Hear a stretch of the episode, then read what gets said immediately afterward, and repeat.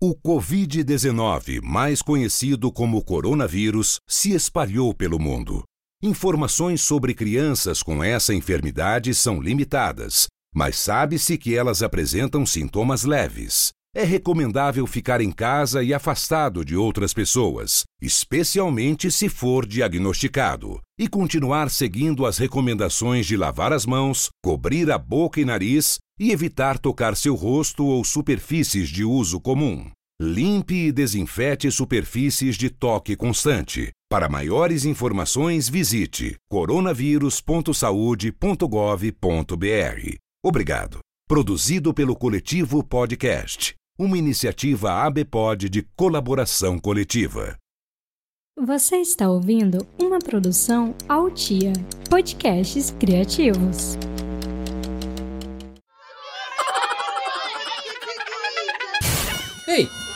Cadê a mãe dessa criança? Bom dia! Eu sou Vani Fior, mãe do Joaquim do João, e esse é mais um episódio do podcast Cadê a mãe dessa criança?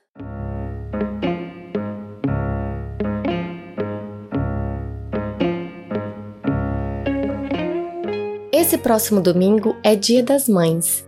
É o primeiro Dia das Mães depois do lançamento do Cadê a Mãe dessa Criança? E eu acho que nós merecemos um episódio especial. O Dia das Mães sempre foi uma data muito especial para todas nós, primeiro como filhas e depois como mães. Eu estava aqui pensando como eu vou conseguir demonstrar para minha mãe o tanto que eu valorizo tudo que ela faz por mim no meio dessa quarentena, em que a gente não pode estar juntas. E eu comecei a pensar como é a maternidade para ela. Será que ela viveu esses mesmos questionamentos que estamos vivendo hoje? Será que meu podcast seria útil para ela lá atrás, quando eu e meu irmão éramos pequenos ainda? Então, lá no Instagram do podcast, o arroba Cadê a Mãe Podcast, pedi para seguidoras me falarem o que elas acham que é mais diferente na maternidade da nossa geração e das nossas mães. Recebi muita coisa legal e hoje nós vamos conversar um pouco sobre isso. Então vamos lá. Eu tenho a minha experiência, os relatos dos ouvintes das amigas, mas eu não tenho como falar com propriedade da geração que veio antes da nossa. Então, para me ajudar com isso, eu chamei a maior apoiadora desse podcast. Ela é minha amiga, minha coach, minha mãe, Cíntia Fior. Oi, mãe. Oi, filha. Então, mãe, antes da gente começar, eu queria só deixar claro assim: nós vamos fazer algumas generalizações. Eu não represento toda a minha geração e você não representa toda a sua geração. Então a gente vai conversar com base na nossa experiência, né? Então, se alguém não se sentir representado, manda a sua experiência para mim que a gente pode incluir no próximo episódio e conversar um pouco sobre isso também. A primeira pergunta que eu quero fazer para você é uma coisa assim que muitas amigas minhas falam bastante. Às vezes a gente tem a sensação de que para nossa mãe era mais fácil. Então eu queria saber de você, você acha que ser mãe antigamente era mais fácil? Eu acho. Eu acho que era mais fácil, eu acho que era mais simples, porque a gente não tinha tanta cobrança como vocês têm. A gente fazia o que era possível fazer. Eu acho que eu sempre fiz o meu melhor, fazia o meu melhor.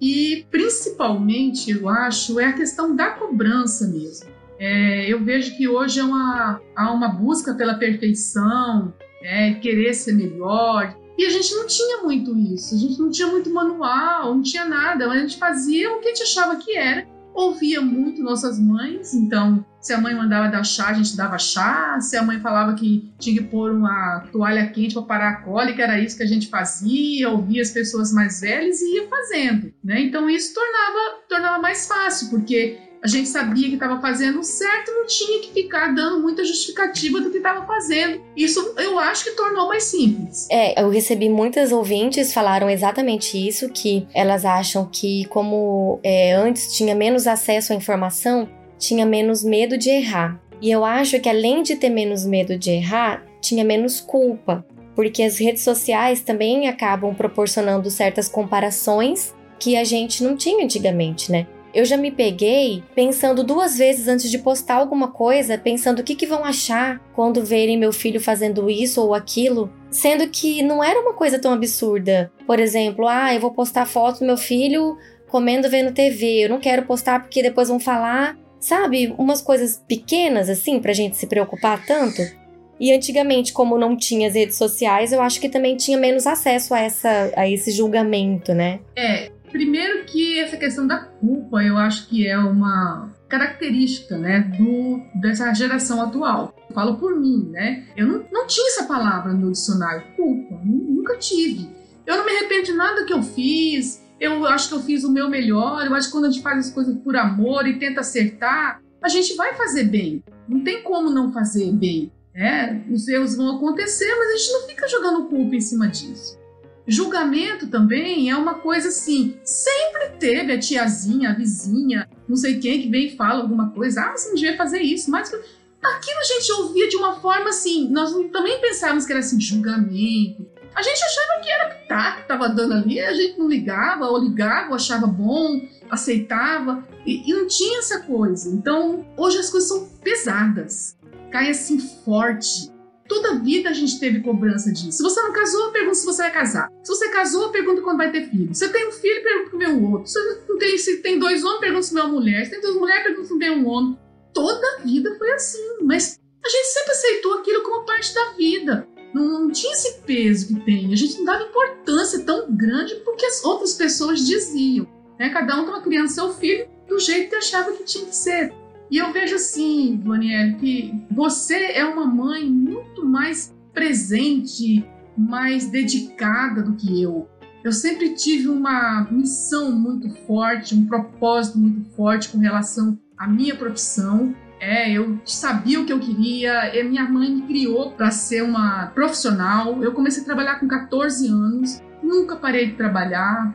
Fiz pós-graduação, fiz mestrado, fiz tudo, tive meus filhos tudo, nunca parei de trabalhar. E isso, lógico, deve ter prejudicado meu tempo com vocês e tudo mais. Mas eu tinha um, um propósito que eu achava que eu tinha que estar bem, eu tinha que fazer aquilo que eu queria, eu tinha que buscar as coisas que iam me fazer feliz para eu estar bem para vocês também. E também sempre busquei fazer com que vocês é, tivessem ocupação, fizessem o que queria e você foi uma que fez de tudo, tentou de tudo né? Você fez sapateada, violão, canto, tudo que você quis fazer, pintura, tudo. Mas eu achava importante isso, achava importante que vocês fizessem uma questão cultural, uma questão esportiva, né? Que mexesse com o corpo, mexesse com a cabeça e também o idioma, né? Então era difícil, era, a gente pagava Kombi, van para levar, para trazer. Então tudo isso era uma coisa muito certa na minha cabeça. Eu estava preparando vocês para o mundo não estava preparando vocês para mim.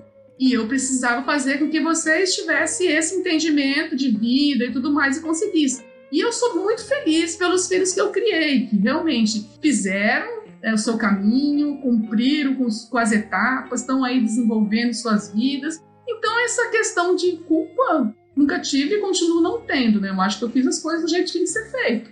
Então, é essa leveza aí que eu acho que a gente tem que tentar levar para nossa maternidade, né? Eu não sei, eu tenho a sensação. É, é, teve uma pessoa que comentou no Instagram. Elas foram criadas para serem mães. A minha mãe sempre me incentivou para não ter filhos. E comigo não foi bem assim, porque você não foi criada para ser mãe. A avó, ela teve uma vida bem de, de dona de casa, de mãe, de dedicação para os filhos, mas ela não queria aquilo para a filha dela. Então, meu caso não foi bem assim. Mas eu sinto que na época em que você estava entrando no mercado de trabalho, a cobrança para ser uma boa profissional era muito maior do que a cobrança para ser uma boa mãe. Porque naquela época, as mulheres eram mães. Isso era fato. Mas o mercado de trabalho ainda não era tão aberto para as mulheres. Hoje, embora a gente ainda esteja buscando muito espaço dentro do mercado de trabalho, igualdade de condições e tudo mais, a profissional, eu cresci sabendo que eu seria uma profissional e eu não sabia se eu seria mãe ou não, porque eu não tinha essa cobrança tão forte assim. Então, eu poderia não ser mãe. Eu tenho essa opção de não ser mãe. E eu decidi ser mãe. Então, eu acho que na minha geração, o papel de mãe é mais difícil do que o papel de profissional.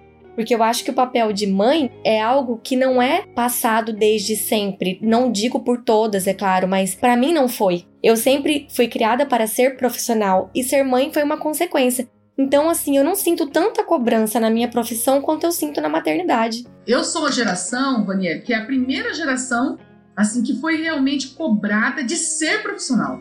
Pelo menos na nossa classe social tudo mais, as mulheres todas praticamente trabalhavam. É, havia até uma discriminação, vamos dizer assim, com quem não trabalhava. Já na sua geração, não. Você pode ver que há uma opção. Pessoas que não querem trabalhar fora, pode ficar, se dedicar aos filhos, fazer alguma outra coisa. Dar uma pausa. É, dar uma pausa, deixa para ter filho mais tarde, né? Então tem uma diferença aí, né? É, eu realmente não fui criada para ser mãe, né, assim, também. É, para ser uma profissional e ter uma família. Agora, se eu não tivesse, talvez minha mãe me cobrasse. É, uma outra coisa que eu vejo é que vocês começam tarde eles começam mais tarde do que a gente, né? Eu, eu casei com 20, tive filho com 22, então vocês começam um pouco mais tarde e às vezes se cobram também de ter uma maturidade, uma experiência muito cedo, querem ter já um ganho na vida e a gente começou muito cedo. Quando chegava na idade de vocês, a gente já tinha muita experiência de vida, a gente já estava mais vivida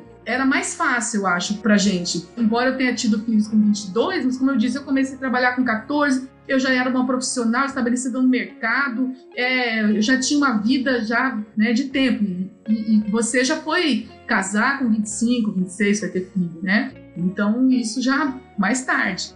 E isso é uma coisa também que eu me pergunto bastante, porque quando eu tinha a idade do Joaquim, que é o mais velho, tem seis anos, eu me lembro de uma mãe que não parecia essa mãe que eu sou. A imagem que eu tinha da mulher que minha mãe era quando eu tinha seis anos era uma mulher completamente segura de si, que era dona de si, que sabia o que ela estava fazendo. Eu tinha aquela imagem de que minha mãe sabe tudo. Minha mãe, ela é a melhor profissional do mundo, ela é a melhor pessoa do mundo. Minha visão era essa. E eu não tenho essa visão de mim hoje. Eu fico pensando, meu Deus, será que minha mãe era assim como eu sou? Cheia de dúvidas, cheia de problemas, cheia de inseguranças, ou ela realmente era aquela pessoa segura que ela passava para mim que ela era? É, mas será qual é a imagem que o Joaquim tem de você, né? Como será que ele te vê? Então, aí eu me peguei me pensando nisso também, porque eu sei que o Joaquim tem uma visão diferente de mim do que a que eu tenho de mim. É. Ele me faz perguntas de tudo e ele realmente acha que eu sei todas as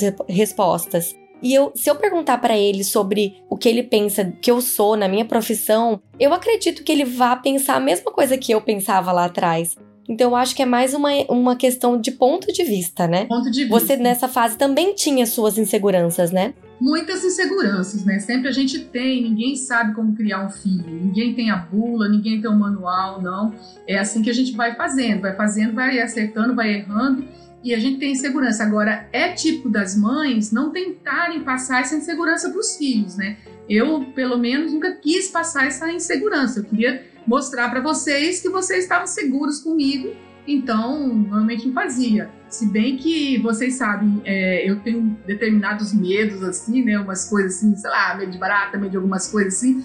E aí, é, nesse momento, eu acho que eu passava insegurança, mas com relação à vida mesmo, as coisas que tinham que ser feitas, gente decidia, né? Vai fazer isso, vai fazer aquilo, tomar uma decisão e ir em frente, né? Isso talvez tipo do meu do meu trabalho, né? E, e também assim, eu também estava no meio profissional muito pesado, né? Eu trabalhava com informática, um meio muito masculino, muito masculino. Eu tinha que me é, me fortalecer naquele meio. Então, às vezes, talvez eu tenha sido é, um pouco mais uh, masculinizada mesmo, por conta desse, desse meio que eu vivia, né? Eram homens, muitos homens, e eu era a única mulher. E sempre tentando passar para mim trabalhos inferiores, tentando que eu fizesse coisas que não eram que todo mundo fazia, e eu sempre tentando batalhar para ser uma profissional dentro daquele meio ali. Isso aí talvez acontecia de de também eu, eu não ter um, um lado emocional tão, né, tão forte, né, coisa e tal. Eu sei que eu não sou de abraço, beijo, eu não sou uma pessoa de. Mas tem uma coisa, Vanelli. Eu nunca tive dúvida do meu amor pelos meus filhos, mas também nunca tive dúvida do amor dos meus filhos por mim. Eu não tinha esse tipo de dúvida. Ah, será que meu filho vai gostar de mim? Será que gosta? Para mim isso era muito normal. Eu estava fazendo tudo que eu podia por eles e eu sabia que eles gostavam de mim e eu também deles. E, e eu ficava nesses questionamentos, que eu acho que isso é, é muito ruim, né? A insegurança emocional, né? Exato. É, é, nesses meses de podcast, e um tempo de terapia e conversando com algumas pessoas aqui que ajudaram muito no podcast, psicólogas e psiquiatras, uma coisa é fato. A gente pode ter certeza do amor que nossos filhos têm pela gente. Isso mesmo. E, e limite é dar amor. Então, você dizer não, você ver seu filho chorar por sua causa, você ver seu filho fazer birra e às vezes até gritar que te odeia, não significa que ele te odeie. E é só a gente lembrar do que a gente sentia pelos nossos pais quando eles davam bronca lá atrás, quando eles faziam a gente chorar lá atrás, não existe isso. Então, isso é uma coisa que, inclusive, a gente nunca mencionou aqui no podcast sobre esse tipo de insegurança, porque eu acho que esse tipo de insegurança realmente não deve existir. Se ela existe, eu acho que a pessoa precisa lidar isso dentro dela. Sim. Porque esse amor entre mãe e filho é uma coisa muito natural. E é nosso papel ser duros às vezes e às vezes contrariar. A gente tem que fazer esse papel de contrariar, porque pôr limite é importante para essa relação funcionar, né? É. E assim, eu também tive uma mãe dura também, assim, seca, né? Minha mãe, ela foi uma ótima mãe, uma excelente mãe, cuidou de tudo, mas ela não, não tinha esse lado emocional também, né? Afetivo de de ficar beijando, abraçando, tudo mais. Mas também por outro lado, também não tinha dúvida do amor dela por mim e tudo mais. Então foi uma coisa assim natural, né? De perceber que era assim comigo com ela e era assim também com vocês. Eu acho que isso é a dinâmica de cada família. É. Na nossa família nunca teve muito beijo e abraço e a gente nunca foi muito de falar eu te amo, É, mas eu nunca me senti não amada por isso. é. Eu sempre percebi em todas as atitudes que você fazia, que o pai fazia, eu percebia que vocês me amavam sim. Agora eu tenho sim a certeza que se eu fui a profissional que eu fui, se eu hoje estou onde eu estou, eu tinha esse suporte. Eu não seria nada sem esse suporte. A família para mim era o que me dava condição de eu fazer o que eu fazia. Né? Eu acho que tem aí um tripé, né? A gente tem que ter um equilíbrio né? profissional, né? afetivo e, a- e familiar. Então, isso fazia com que eu pudesse continuar.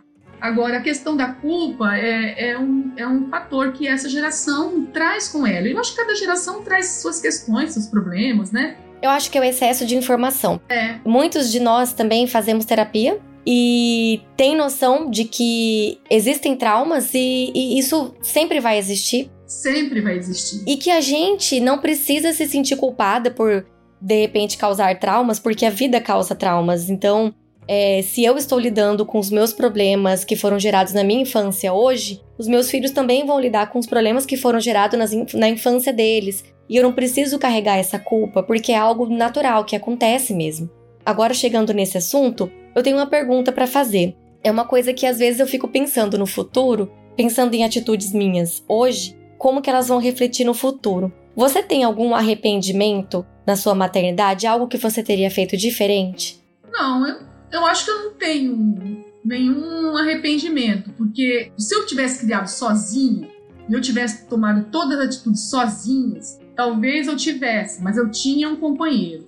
E muitas vezes eu não concordei com que a forma como seu pai tratava, porque cada um vem de uma família, cada um tem seus problemas e cada um tem seu jeito, né? Então, às vezes eu achava que era um pouco duro demais, e aí eu poderia pensar assim, ah, eu poderia ter interferido em algum momento para não deixar ser tão duro assim. Mas ele era pai também, ele também tinha que exercer o papel dele de pai, né? Então, a dinâmica tem que ser essa, pai e mãe tem que funcionar, os dois têm que atuar. Nós também a questão do machismo, né, que hoje é tão visto. Eu também sou de uma geração ali a primeira onde os homens começaram a ajudar efetivamente, né? Meu pai, ele não fazia nada. Meu pai não levantava de noite, o filho chorava, não fazia nada, nada, nada. O Adalberto já era uma pessoa que ajudava muito. É, é aquele tipo, né? Você fala que tem que fazer, ele vai lá e faz. Tem que trocar, ele vai lá e troca. Ele vai lá e faz. Então já era uma, uma geração um pouco já mais assim mesmo na questão, ajuda, né? na hora do pega pra capar mesmo, as coisas acabam sendo com a gente, né?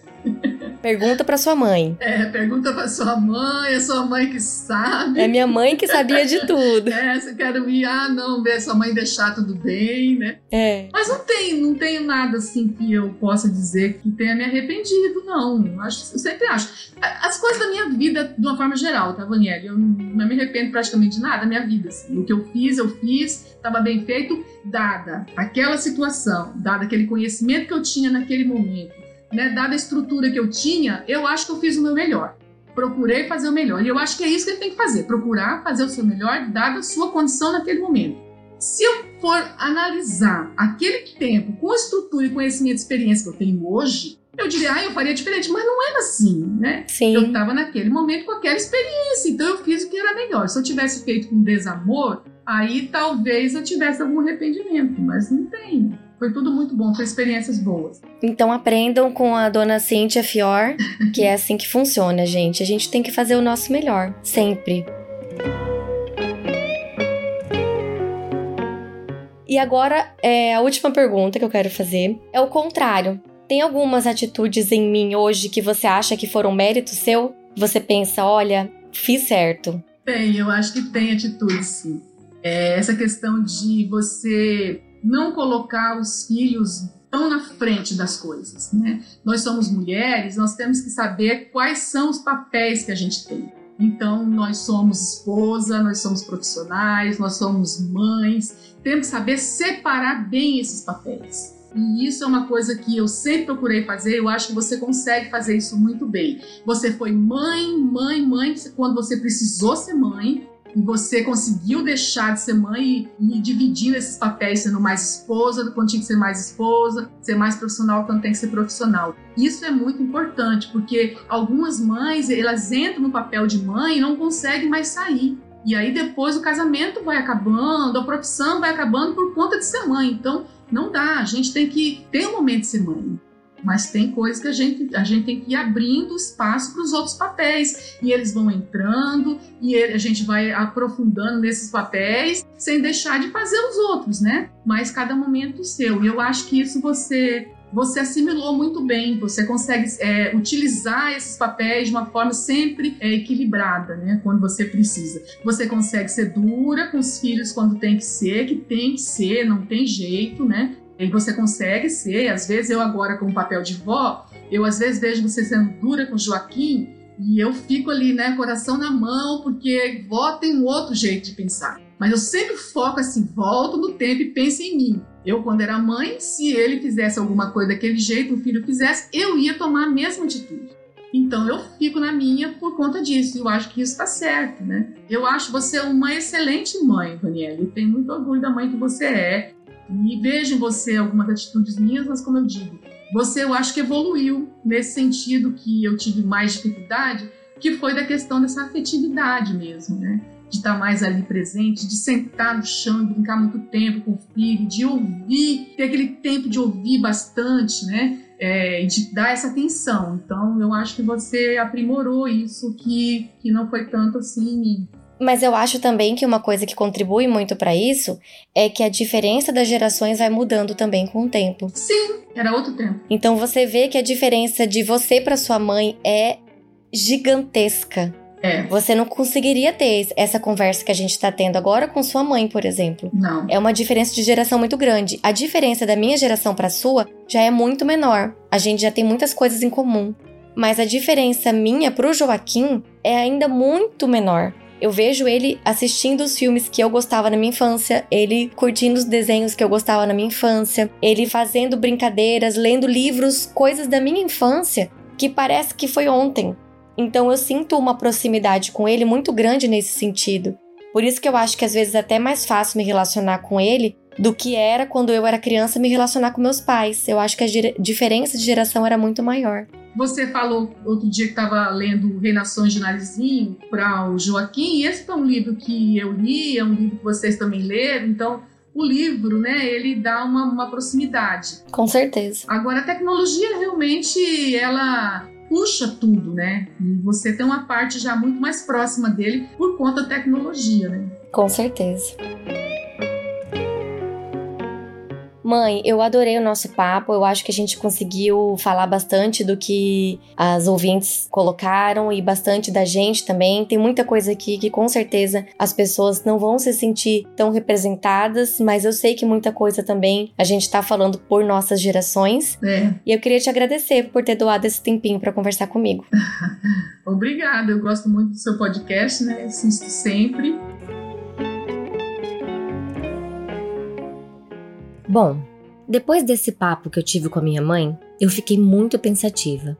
Muita coisa que eu gostaria de perguntar e falar, mas o episódio tem tempo para acabar. E quem disse que eu preciso de um episódio de podcast para ter uma conversa de peito aberto com minha mãe?